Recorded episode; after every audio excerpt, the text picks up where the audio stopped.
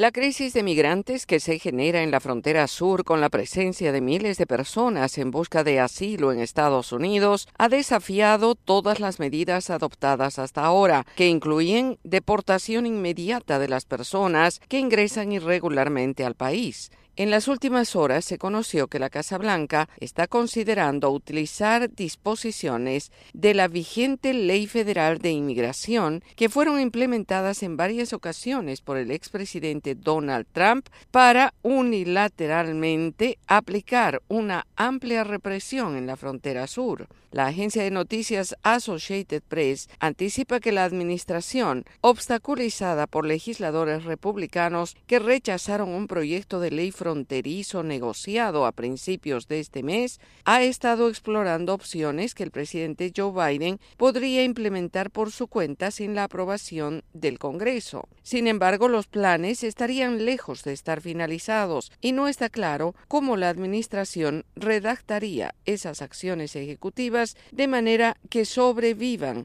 a los increíbles desafíos legales. La exploración de tales vías por parte del equipo del presidente Biden subraya la presión que enfrenta el mandatario en este año electoral sobre la inmigración y la frontera, que han estado entre sus mayores responsabilidades políticas desde que asumió el cargo. El presidente Biden apoyó gran parte de sus esperanzas en la Ley de Seguridad Nacional y al no tener éxito dijo en varias oportunidades.